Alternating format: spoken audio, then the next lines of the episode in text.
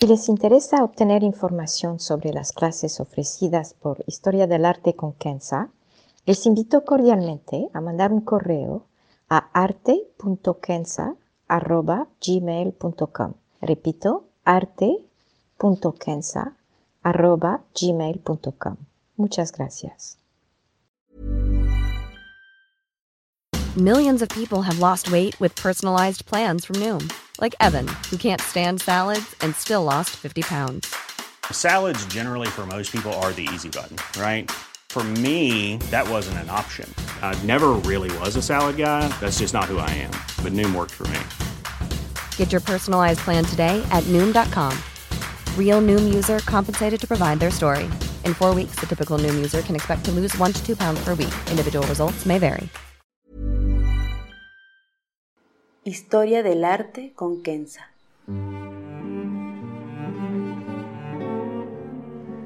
Una serie sobre el arte a través de la historia y las culturas. Se presentarán obras que trascienden el tiempo por su belleza y por lo que nos cuenta. Obras que encienden el asombro. Buenos días. Hace mucho que no hago un episodio nuevo del podcast. La verdad no tengo ni el corazón ni la mente para hacer un podcast de arte. La situación inhumana en Gaza y en toda Palestina por la brutalidad de la entidad de ocupación es más allá de cualquier comprensión, porque si empezamos a entender es que hemos perdido nuestra humanidad. En este episodio quiero justamente tratar de entender algo, no los hechos, más bien cómo y por qué gran parte del mundo occidental no logra entender la magnitud de este genocidio que arrasa vidas, hospitales, escuelas, museos, iglesias, mezquitas, sueños. Así que decidí dedicar este episodio a un tema que he venido presentando a varios, en varios cursos y, podcasts sobre la belleza, sobre el arte sacro, sobre el arte como medio para tocar esta parte trascendental que todos tenemos, pero que desgraciadamente la cultura moderna ha apagado en muchos. Para esto, escogí como ilustración un cuadro de Paul Klee. Se llama Angelus Novus. Data de 1920 y está hecho con tinta, colores y gis sobre papel café. Lo escogí porque fue el punto de partida de un famoso ensayo del filósofo alemán Walter Benjamin, publicado en 1940. El ensayo, llamado Tesis sobre la filosofía de la historia, toma este ángel para representar el progreso. No es una visión optimista, bien al contrario. Para él, este ángel que camina hacia atrás, mirando a sus espaldas, es una visión terrorífica de la historia humana.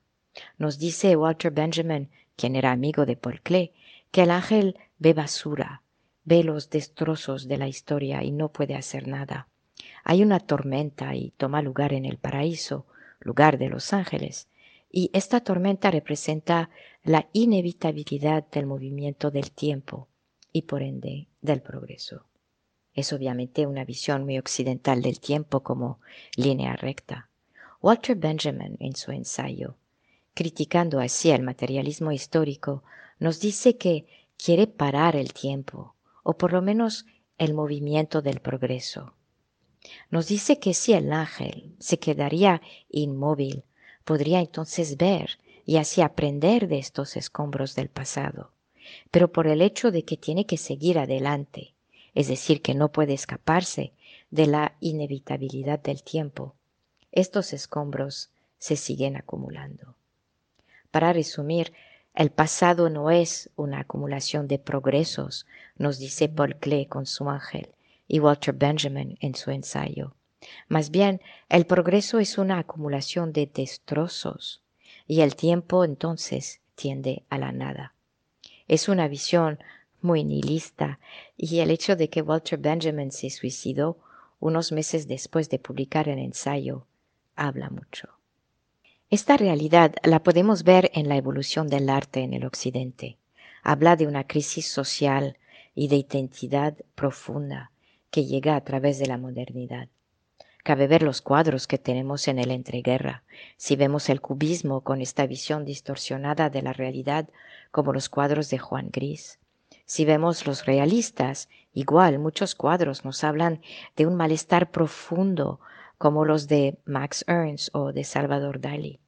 Como ejercicio, justamente investigué las obras que habían ganado el famoso Turner Prize de arte del año pasado.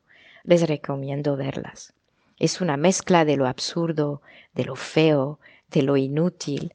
Una obra son esculturas de frutas raras, enormes, puestas en un patio, que no dicen absolutamente nada. De hecho, una de las ganadoras se casó con una piedra de su jardín. Creo que es indicativo del nivel de absurdo a lo cual han llegado las relaciones sociales. Pienso también en las obras del famoso artista Damien Hirst, Cabe ver su madre e hijo, que son una vaca y un ternero, cada uno en un cubo lleno de formaldehído.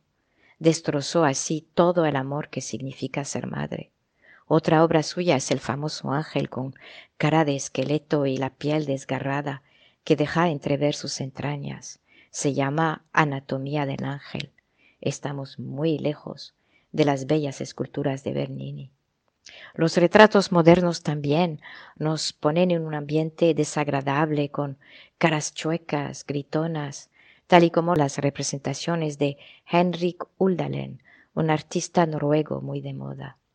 Otras representaciones contemporáneas representan nada, y es a propósito. Miren las obras de Juan Miguel Palacios, justamente llamadas Variación sobre nada y ni hablar del arte producido por la inteligencia artificial y pueden escuchar el podcast número 102 al respecto. Existen corrientes que tratan de ir a contraflujo y rescatar el sentido de belleza con la corriente llamada, por ejemplo, arte resiliente, pero son muy pocas. Y estamos reducidos a ver obras similares a la idiotez del perro azul de Jeff Koons, que fue vendido por 58 millones de dólares. No estoy argumentando que solamente las obras del pasado valen la pena, pero quiero simplemente subrayar esta falta de dirección, de, sentido de las obras hoy popular en el Occidente, e insisto que es en el Occidente. Tenemos un vacío espiritual tan fuerte que se nota en estas obras. Y quizás que me van a entender, porque el arte, por lo general, o así lo concibo, se puede concebir a través de cuatro conceptos. Primero, la belleza. Acuérdense que la estética significa algo que agrada a los sentidos y provoca emociones, así que cada uno tenemos nuestro propio sentido de la estética. Pero la belleza es otra cosa. Es algo que atrae las partes elevadas del alma, que nos hace ver la dimensión divina, interna de las cosas. Estira el alma hacia el cielo, si quieren, como este concepto de gozo en el cristianismo, o ananda para los budistas, o sakina, tranquilidad, en el arte islámico. El arte hoy no tiene este criterio, es decir, que la belleza ya no es un criterio esencial de las obras de arte. El segundo concepto tradicional del arte son las virtudes. Aquí se trata de empujar al hombre a sobrepasarse, a evolucionar si quieren hacia una mejor persona. No se trata de rebajarlo, de violentar su alma como lo hacen muchos en las obras modernas. El tercer concepto es el de la reflexión espiritual o religiosa o trascendental si prefieren. Al alabar la naturaleza, la belleza o un santo, uno toca estas partes profundas que nos hacen recordar la vida y que de hecho dan sentido a nuestra cotidianidad. El arte moderno difícilmente logra hacerlo, dado que la mayoría de las obras salen de una visión individualista del artista y que el público hoy mira el arte también como dirigido no a una comunidad con valores comunes, pero como una amalgación de entes independientes, cada uno con sus ideas y sus preferencias. Y finalmente, el cuarto concepto del arte tradicional es el sentido de comunidad.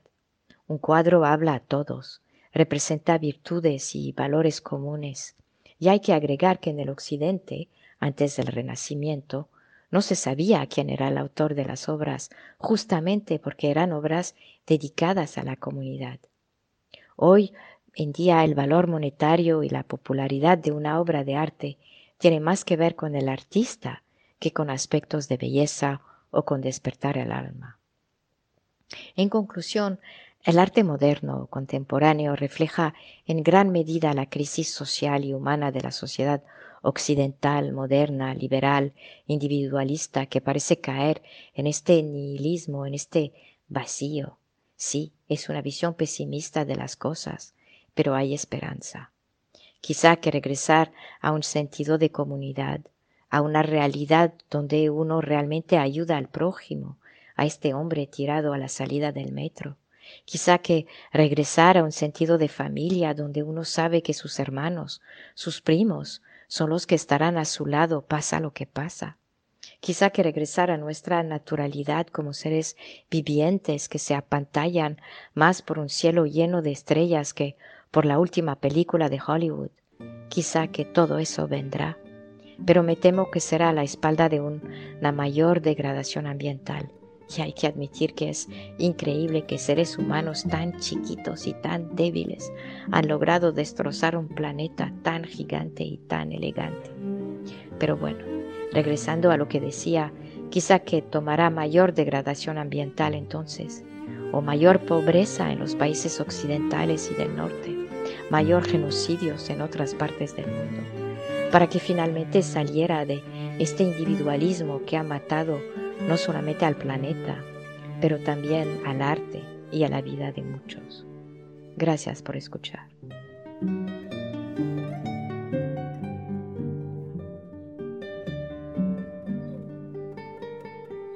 Historia del arte con Kenza.